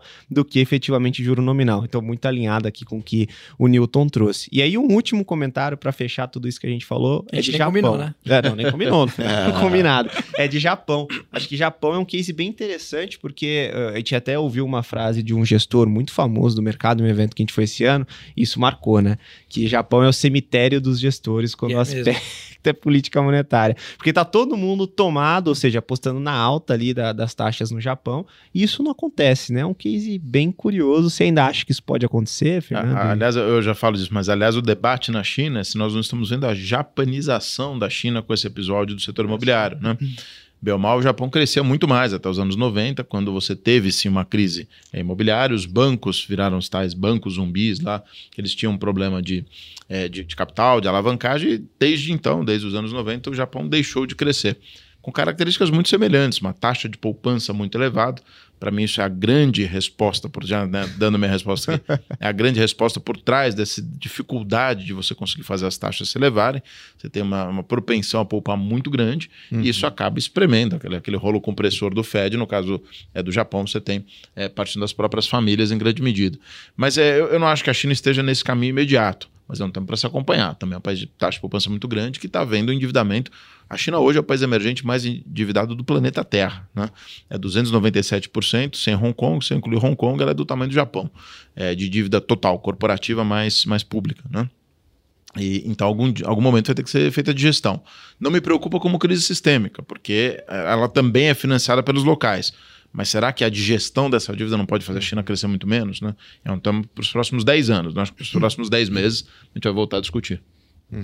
E Perfeito. faltou a gente passar sobre bolsa, né? Acho que ficou claro. A visão de câmbio de vocês também ficou claro. É uma visão de real apreciando, né? Olhando se esse contexto que a gente desenhou aqui de cenário ele se confirmar. É, hoje a gente está nesse intervalo entre. Hoje está 4,95, né? No dia que a gente está gravando, mas a gente está nesse intervalo entre 4,80 e 5. Talvez seria um intervalo de câmbio mais para 4,20, 4,50? Seria. A, a, gente perde vista, vou deixar para o especialista aqui que é o Newton, a gente perde vista, não, mas do ponto de vista macro, a gente perde vista que o câmbio real no Brasil, né? Né, descontada a inflação desde que nós começamos a flutuar em 99, em janeiro de 99, é 3,99, 4 reais por dólar. Né? Uhum. Nós vivemos um bom tempo com ele a 5, parte por conta da política monetária, o juro a 2 levou a moeda para lá, os gastos públicos também levaram para lá, a gente estava na reversão desse processo, tanto da Selic quanto bem ou mal do, né, com o arcabouço de, de parte da, da expansão do gasto. Então, eu não me surpreenderia se o câmbio apreciasse bem mais do que a gente estima. A gente tem 4,80, mas a minha aposta é que isso possa ser bem, bem mais baixo, talvez 4,50, talvez 4,40 do que a gente tem hoje. É, a, minha, a minha opinião vem pelos meus. É, no curto prazo, é isso mesmo. Não, acho que o câmbio é muito mais perto de 4,5 que de 5. Se a gente fizer um ajuste por diferencial de inflações, o 5, que a gente acha que é um piso, achava até pouco tempo que era um piso, que deveria ir para lá, é quase o nível de quando teve aquela crise lá atrás no, no, na parte do impeachment, hum. na época do Levi, que foi o pior momento do governo Dilma antes do na parte de, de ativos financeiros é, é, o equivalente é um momento de estresse, né? É. Estresse total, né? Então é e aí o que aconteceu quando a gente colocou a, a taxa de juros a 2, é, o diferencial de juros contra os nossos pares, se teria a obrigação de vender o real, ou seja, comprar dólar e aplicar no México, em qualquer outro país onde o risco era menor e o retorno maior. E aí, se você tinha dívida em dólar, financiar, tomar dinheiro aqui no Brasil era mais barato. Você tinha obrigação de tomar o dinheiro aqui e pré-pagar suas dívidas lá fora. Aliás, foi o que aconteceu. Hoje a gente tem um endividamento externo muito menor do que a gente Muitas tinha. Muitas empresas fizeram isso, né? Uhum. E só que isso custa, custa dólares saindo, né? Então foi uma quantidade enorme de dólares saindo. A gente chegou, esse, essa mesma métrica, a gente chegou a bater 6,20 esse câmbio. Né? E agora o que está acontecendo é um pouco da reversão disso. E deveria, na minha opinião, se, se, se combinando com o meu cenário de Estados Unidos cortando juros, é esse câmbio a 4,5 deveria ser quase que tranquilamente salvo surpresas aqui que mudem o curso das coisas, né? Uhum. Agora a bolsa, que a gente não está fugindo, né? É, é, é, chegar nela, ia chegar vamos nela. Lá, vamos lá, Eu tentei aqui. Com, com o Selic a 8, do ponto de vista do fluxo de caixa descontado que você trouxe aqui pra gente, teoricamente os ativos eles se tornariam Correto. mais interessantes. É um, vamos dizer assim, eu gosto de falar, um, certamente é uma, uma não venda. Não, eu não posso estar vendendo isso aqui tá todo o vento está soprando a favor, né? E eu acho que cabe claramente uma aposta que é a favor. É, e lembrando só que nas métricas de Bolsa Brasil, diferentemente do S&P, que tem que fazer aquele drift para justificar que está no preço ok, ela está ela tá barata. Né? Uhum. Então a Bolsa... Ela, vários anos, exatamente. É, vários tem a razão para isso, há. Tem a, a pergunta é, um pedaço da Bolsa relevante é de empresas que podem ter alteração de curso por é, decisões do governo. As estatais, e aí, exato, as estatais é. têm um peso relevante. E mesmo a Vale, que não é estatal, ela é mais sujeita a alguma taxação especial que outras empresas. Aconteceu na Austrália. Não é uma coisa, ó, o Brasil assim, né? não é legal. Não foi legal na Austrália, mas aconteceu. Então, tem, vai, pode ter uma tentação caso a gente tenha é, um problema fiscal, algo que precisa de mais Pode. Então é mais vulnerável nesse aspecto. Então, é, essa é a parte que demanda a bolsa ter um prêmio maior uhum. do que teria uma outra bolsa no mundo por conta dessas incertezas. Né? Do S&P, tá, para mim, é, é, mais incerto, mas eu, eu, prefiro não vender, não sou vendido. Eu, na física, não sou comprado. América. Por horizonte, exato. Eu tenho essa dificuldade. Não, e eu não aposto por várias razões. Mas é muito complicado, né? É, você tem que, é, assim como você tem que ter IPCA com inflação aqui, você deveria ter algo de, de, de S&P também. Uhum. Né? Só, toma, só tomar agora cuidado um pouco. disso, né? Especialmente a com, a, né? com a nova tributação aí que vai ser.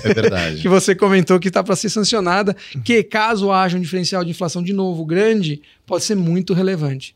Então, tomar esse cuidado. É, para isso a gente tem alguns produtos, eu acho que a gente pode replicar isso aqui que, em, em, reais. É, então, Exato. a gente, isso que eu ia falar, a gente tem alguns produtos aqui no Brasil que eles fazem através de contratos futuros Sim. na bolsa, replica Correto. o S&P e aí você efetivamente cai na Boas tributação. Tem. Uhum. Bom, acho que um disclaimer importante para quem está assistindo, aí aqui aproveitando que a gente está tendo uma aula de economia, Exato. não queria deixar de colocar aqui, né, igual a gente aprende na faculdade, ceteris paribus, né? Então, tudo mais constante, esse é o cenário. a gente volta, a gente volta meados do ano de vem. Voltava a prestar contas aqui isso, lá no meio do ano que vem. Mas lembra que a B, ou, ou as, as, indexadas, tira a B, as indexadas a IPCA sem, sem imposto que você puder encontrar, ela já contempla uma possível piora de cenário por inflação. Essa é a beleza da B. É. Ela aguenta isso, ela aguenta desaforo. Né? Se você der, aplicar a pré e a inflação começar a subir, ele não vai poder chegar nos meus 8. Talvez não consiga chegar nos 9,5.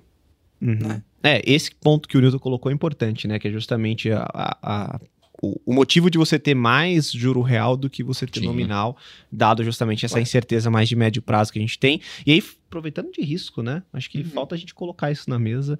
É, a gente falou muito aqui de coisas boas. Fazia tempo que a gente não tinha um, um, papo assim, trazendo notícias boas, boas expectativas. Acho que vocês dois estão com uma cabeça bem mais positiva é, do que uma cabeça mais pessimista. Mas qual que é o maior risco de todo esse contexto aqui que a gente conversou? Se vocês pudessem listar. Bom, eu vou tentar ser breve aqui. A gente já, já, já, tratou de vários desses temas, mas eu tenho a impressão que o grande risco global é, são, são os dois: são é, um colapso da demanda chinesa, me parece baixo hoje pelo que o governo tem feito, ou o hard landing nos Estados Unidos, ou você ter de fato uma demanda muito mais fraca, porque aí, bem, tem muito espaço para corte de juros, caso aconteça. Isso, isso diminui, inclusive, as consequências de um eventual né, corte, de uma eventual queda muito forte da demanda nos Estados Unidos. Mas eh, ninguém gosta de ver a economia, não aposto contra a América, ninguém gosta de ver a economia americana muito fraca. Isso pode, em algum momento, aumentar a, a aversão ao risco, tá? Então, eu, meu entendimento é que o risco de inflação hoje ele, ele já deu lugar ao risco de uma desaceleração muito mais, mais forte. Então, isso me parece ser o caso lá de fora. E aqui no Brasil, é, a consolidação fiscal, apesar da gente ter uhum. falado, né, ela tem que olhar no relativo, a consolidação fiscal ainda é um tema, né? É, o governo precisa de arrecadação, os economistas estão monitorando com lupa cada dado de arrecadação que sai. Então, se houver frustração na agenda de receitas ou na, na arrecadação ligada à economia, é, sempre, sempre pode gerar algum incômodo, pode gerar algum, algum, uh, algum ruído. Não acho que vai produzir um grave volatilidade ou um grave é, é, risco. Aí sim, pelo motivo que eu disse, se o déficit não for meio, for 1%, tá certo? Mas está caminhando na direção uhum. de um ajuste, me parece que isso passa é, é, adiante. Mas não pode ser um cenário em que você começa a olhar a arrecadação, a arrecadação caindo, caindo, né? E ter, e ter muitas dúvidas da, da consolidação fiscal, ou o governo tentando uh, de certa forma, circunscrever o arcabouço, né? deixa eu tentar uma medida fora do, do teto, né? do novo uhum. arcabouço, outra medida ali via, via estatais, isso, isso é ruim. Né? E do ponto de vista de atividade, a gente falou um pouco aqui também, eu acho que é o risco de uma desaceleração mais severa da economia brasileira. Também não acho provável, quando eu vejo juros caindo, inadimplência cedendo, crédito voltando a crescer, inflação bem comportada, balanço de pagamentos robusto, não acho que seja o caso. Mas esse é um tema, por quê? Porque a gente não sabe como, de novo, o governo responde, né? No caso de uma, de uma desaceleração mais intensa. E aí pode responder querendo gastar mais, querendo, uhum. né, eventualmente, que o Banco Central acelere corte da taxa de juros, por mais que ele seja autônomo hoje em dia. Então você pode ter mais ruído associado a isso. Mas me parece que são riscos né, do que a gente enxerga hoje, com um grau baixo de, de não só de probabilidade, como de impactos né, no mercado, caso eles aconteçam. Se a economia desacelerar mais, provavelmente vai ter espaço para, no mínimo, continuar cortando juros. Aí, se o câmbio desvalorizar muito, bom, se desvalorizar muito, ainda assim, você vai estar tá, né, num processo de easing, você vai estar tá apertando os juros. Então, acho que tem, tem, são riscos, contro, né, digamos, limitados aos olhos de hoje. E, e vamos ver, o, o, o, que eu costumo brincar é que sempre o risco vem de onde nós não estamos olhando. Né? Você está olhando para lá, vem do outro lado. Aparece a Rússia, aparece é, ó, Israel, Hamas, enfim. Então, essas coisas acontecem no cenário e a gente tem que se preparar para elas também. Né? Sim, sim. Faz todo sentido. Tem algo diferente, Newton? Não, acho que Brasil é não crescimento. O risco aqui, ah. se não crescer, tudo que a gente conversou aqui joga meio que fora, né? Porque vai ter que. A moeda vai desvalorizar, tudo vai acontecer meio que ao contrário. Então, isso é lupa aí no crescimento. Eu tenho a impressão que ele vai crescer mais do que as pessoas estão imaginando, ainda que aquém que o ideal, né? Mas é do ideal. É, isso é mais outra história. Nos Estados Unidos tem a questão do hard landing, tem uma questão também. É, o nível de, de, de, furo fiscal americano, a gente está reclamando do nosso, né? não brinca lá. Tudo bem que eles têm algumas prerrogativas um pouco mais. É, dilatado. Dilatado, de, de, assim, diferenciar o déficit, né? Só que ali, é, como vai ser isso com, com, a, com a eleição, né? Essa é a incerteza que tem Sim. e é para já, né? É para esse ano. Então, todo esse meu cenário é o que eu vislumbro no curto prazo agora, amanhã eu vou rever obviamente, mas eu manteria lá o meu IPCA quase que a despeito de qualquer uma das alternativas aqui. É um pouco a minha cabeça. Perfeito. É. Ótimo. É, é, o mantra que você usa também, né? Como que é? IPCA mais 5. Vai embora. Vai embora. IPCA mais 5. Vai, vai dormir tranquilo. Mais, dorme, durma tranquilo. IPCA... Põe na gaveta e não conta pra esposa. É, exatamente. Encontrou IPCA mais fala pra ninguém, pra cima. E compra muito Eno. Exato. Poxa, é. gente, que conversa boa. Passou Poxa. super rápido aqui. Eu vou ter que escutar novamente esse, Nossa, essa conversa, porque foi, teve, foi muito enriquecedora de informações. Eu gostei demais, Sim. de verdade. Mas agora vamos para o nosso elevator speech. Tem barulhinho, né? Tem. Pra quem um tá no áudio, vai ter um barulhinho de elevador. É a transição. PH, comece com a sua, fica à vontade. Ah, então, vai inverter a pauta? Então vamos lá. Qual que é o conselho que vocês dariam para o investidor que está diversificando a carteira nesse momento? Já que a gente fechou aqui falando um pouco das visões, né? Vocês colocaram já que IPCA tem que ter, mas qual que é o conselho que vocês dão? É, eu, não, eu, não, mudaria muito dessa, dessa visão não que a gente explorou. É, eu acho que o, os brasileiros aprenderam muito também desde a pandemia a ter mais diversificação fora do país. Eu acho isso bem importante. De novo, a tributação afeta isso mas a gente tem que olhar uma carteira, né, digamos, balanceada, que envolve é, ter uma exposição a ativos lá fora. Nós podemos estar errado, o juro ficar em 5 lá por muito mais tempo, né? E 5% em dólar, se, se o CNTNB mais 5, né? Já é, um é bom, legal. IPCA mais 5 é um bom negócio, né? 5% em dólar também está longe de ser ruim. E, e tem é, empresas é, com, com risco de crédito baixo nos Estados Unidos com taxas bem interessantes também. Então eu manteria essa, essa diversificação.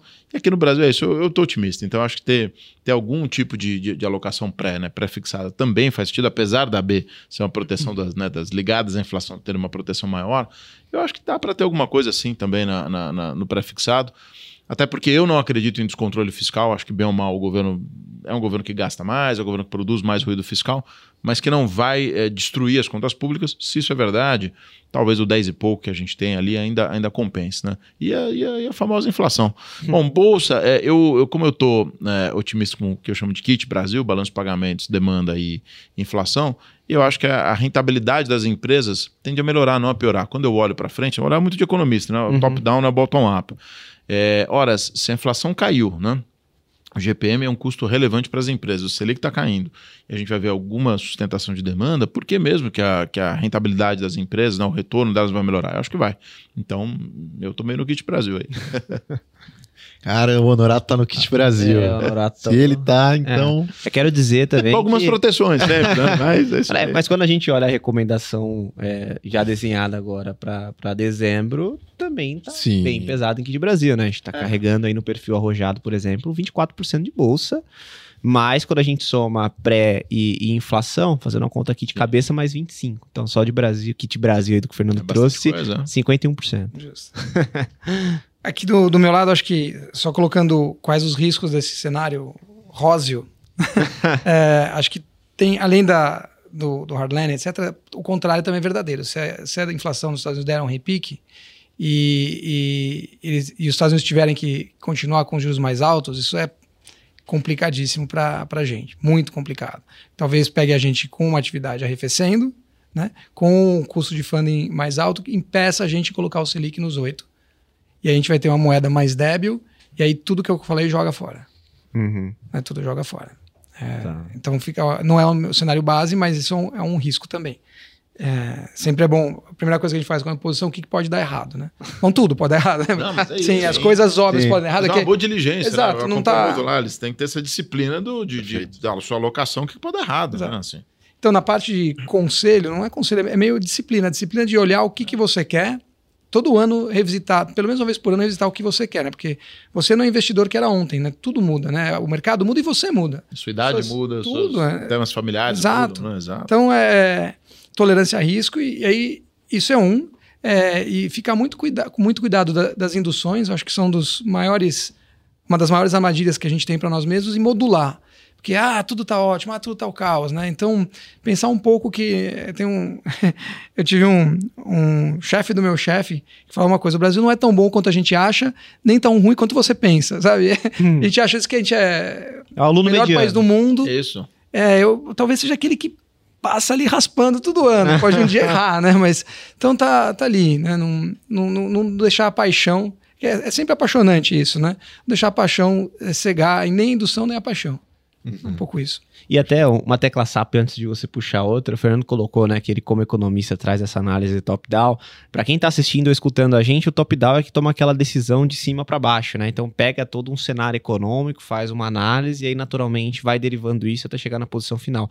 O bottom-up é mais comum em investidor puramente de ações, que ele vai olhar o micro, né? Então ele vai olhar, por exemplo, o setor que aquela empresa está, naturalmente como que é o management daquela empresa, como que essa empresa ela é gerida efetivamente no dia a dia, para aí sim tomar a decisão de investimento. Ele não vai olhar o top-down, ele não vai olhar esses fatores macros aqui que a gente colocou na mesa, Pode não. até olhar, mas Sim, dará uma menor relevância. E, e a- e a minha, minha experiência nesses 26 anos de mercado é que elas são super complementares, tem que fazer as duas, né? Excelente. Não adianta eu ter uma visão macro, ah, o juro vai cair, tá bom, mas tem uma empresa que tem um management ruim, tem não, é verdade, eu tô num setor complicado nesse momento, então né, elas são super complementares. Exatamente.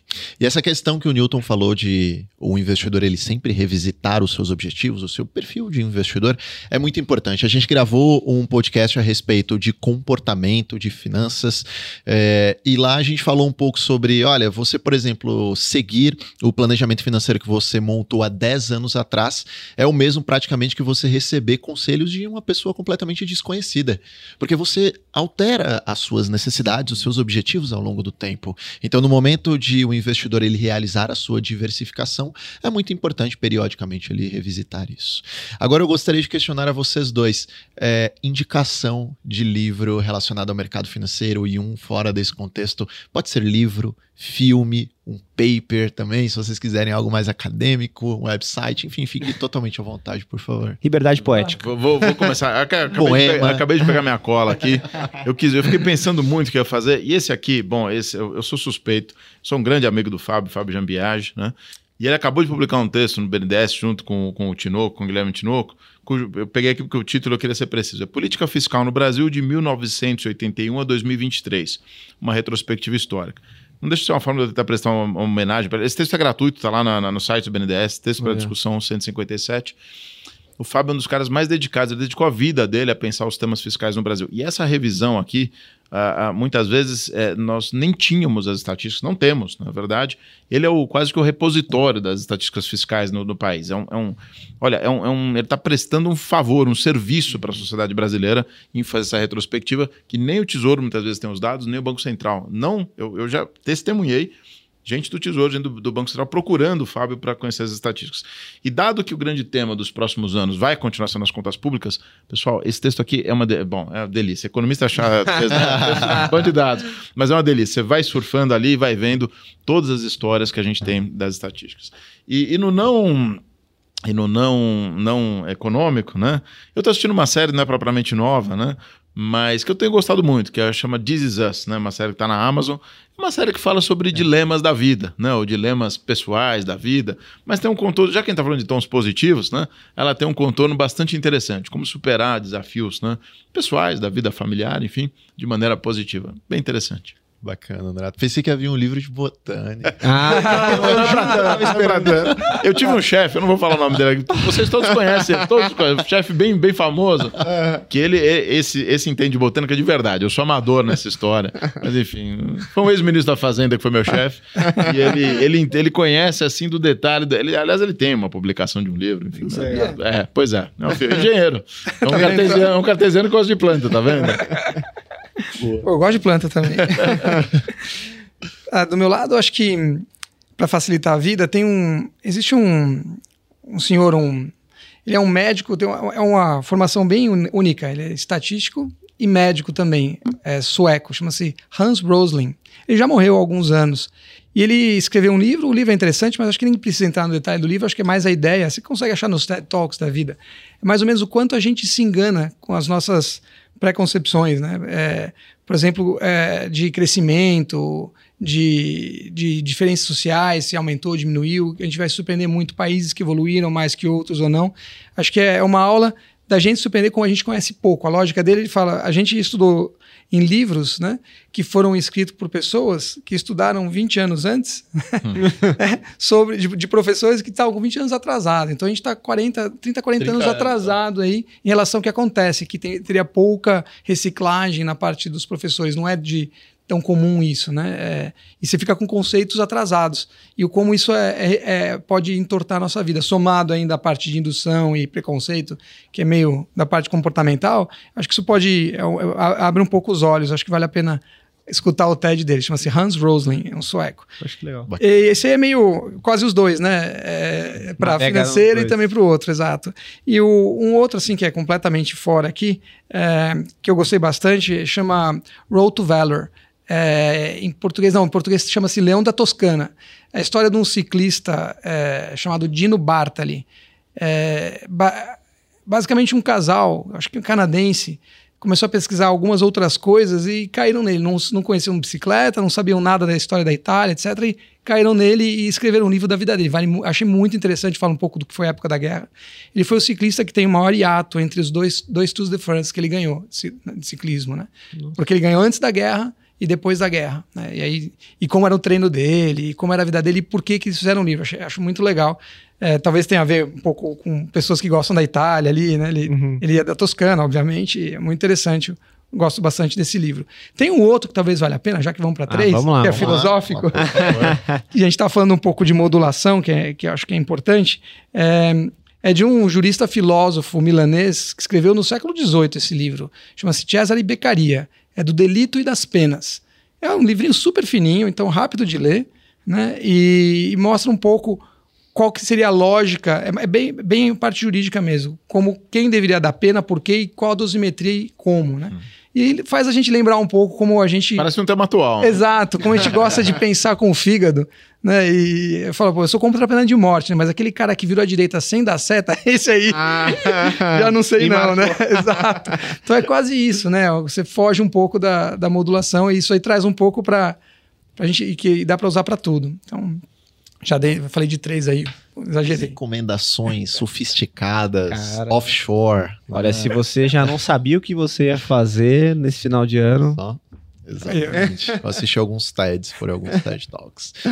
Fernando, Newton, muito obrigado pela participação de vocês dois. Nós sabemos que não é fácil na rotina de vocês liberar duas horas aproximadamente do tempo, sem contar o tempo de deslocamento, para vir gravar conosco. Obrigado por vocês liberarem esse tempo aqui para o Departamento de Investimentos. Nós agradecemos como um todo, aqui tanto ao DPEC quanto à Tesouraria.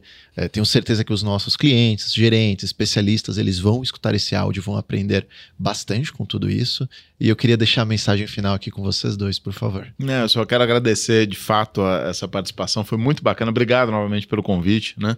Tanto do Tailão quanto do PH. E é um prazer estar sempre ao lado do Newton. Eu, eu, também aprendo muito com ele no dia a dia. E a gente tem uma interação muito bacana lá na, na, na tesouraria, na área econômica, enfim. E conta conosco, nós estamos por aí justamente para tentar apoiá-los. A gente vai estar aqui fazendo essa transição né, desse nosso podcast entre o final do ano e o próximo ano. Então, só posso desejar um ano extraordinário para todo mundo, que seja 2024. Do ponto de vista dos investimentos, seja excelente, do ponto de vista da saúde pessoal também, da vida de cada um, que possa ser um ano muito bom, muito, muito, muito positivo. Maravilha, bom, super obrigado, muito divertido. Eu me empolguei, obviamente, como vocês notaram. Tem que se empolgar, mas tá Exato. certo. E aqui é, é com Vai, Fernanda... Paixão pelo que faz, é, é, é, isso, é verdade. É, no final das contas a gente tem que gostar do que faz, né? Não necessariamente se fazer o que gosta, mas é. do que você faz você tem que gostar, né? Exatamente. E é, é super divertido trabalhar, trabalhar discutindo com a paciência que o Fernando tem, eu tenho licença poética para falar bobagem, não sou economista, então uhum. solto qualquer coisa lá e tem que ouvir, fingir que putz, não foi tão idiota assim. Ele faz esse papel super bem. é, então é, é, é super legal. Obrigado. Bom, e você que nos acompanhou até agora, se você assistiu até aqui, você não pode deixar de curtir esse episódio, comentar, porque lá no Spotify dá para comentar, no YouTube também, e compartilhar com aquele amigo que tá meio perdido de como estruturar a carteira para o ano de 2024. Tenho certeza que aqui ele vai encontrar muita informação. E também, se você conhece aquele amigo, ou se você está nessa situação onde você não consegue efetivamente adequar todos os seus investimentos, tem os investimentos muito separados entre as instituições, baixe o aplicativo Investe Investe Mais Bradesco na sua loja de apps aí do seu celular. Esse aplicativo ele ajuda a consolidar os seus investimentos que estão separados dentro de um único local, facilitando assim a visualização para a gente conseguir encontrar tudo isso que a gente discutiu nesse episódio, que é justamente entender o quanto que você tem de bolsa, quanto que você tem de inflação, quanto que você tem de exposição internacional. Lá no aplicativo você concentra tudo isso e consegue visualizar. Esse foi mais um episódio do Olhar de Especialista, o podcast do Bradesco que explora o mundo de investimentos junto com você. Muito obrigado.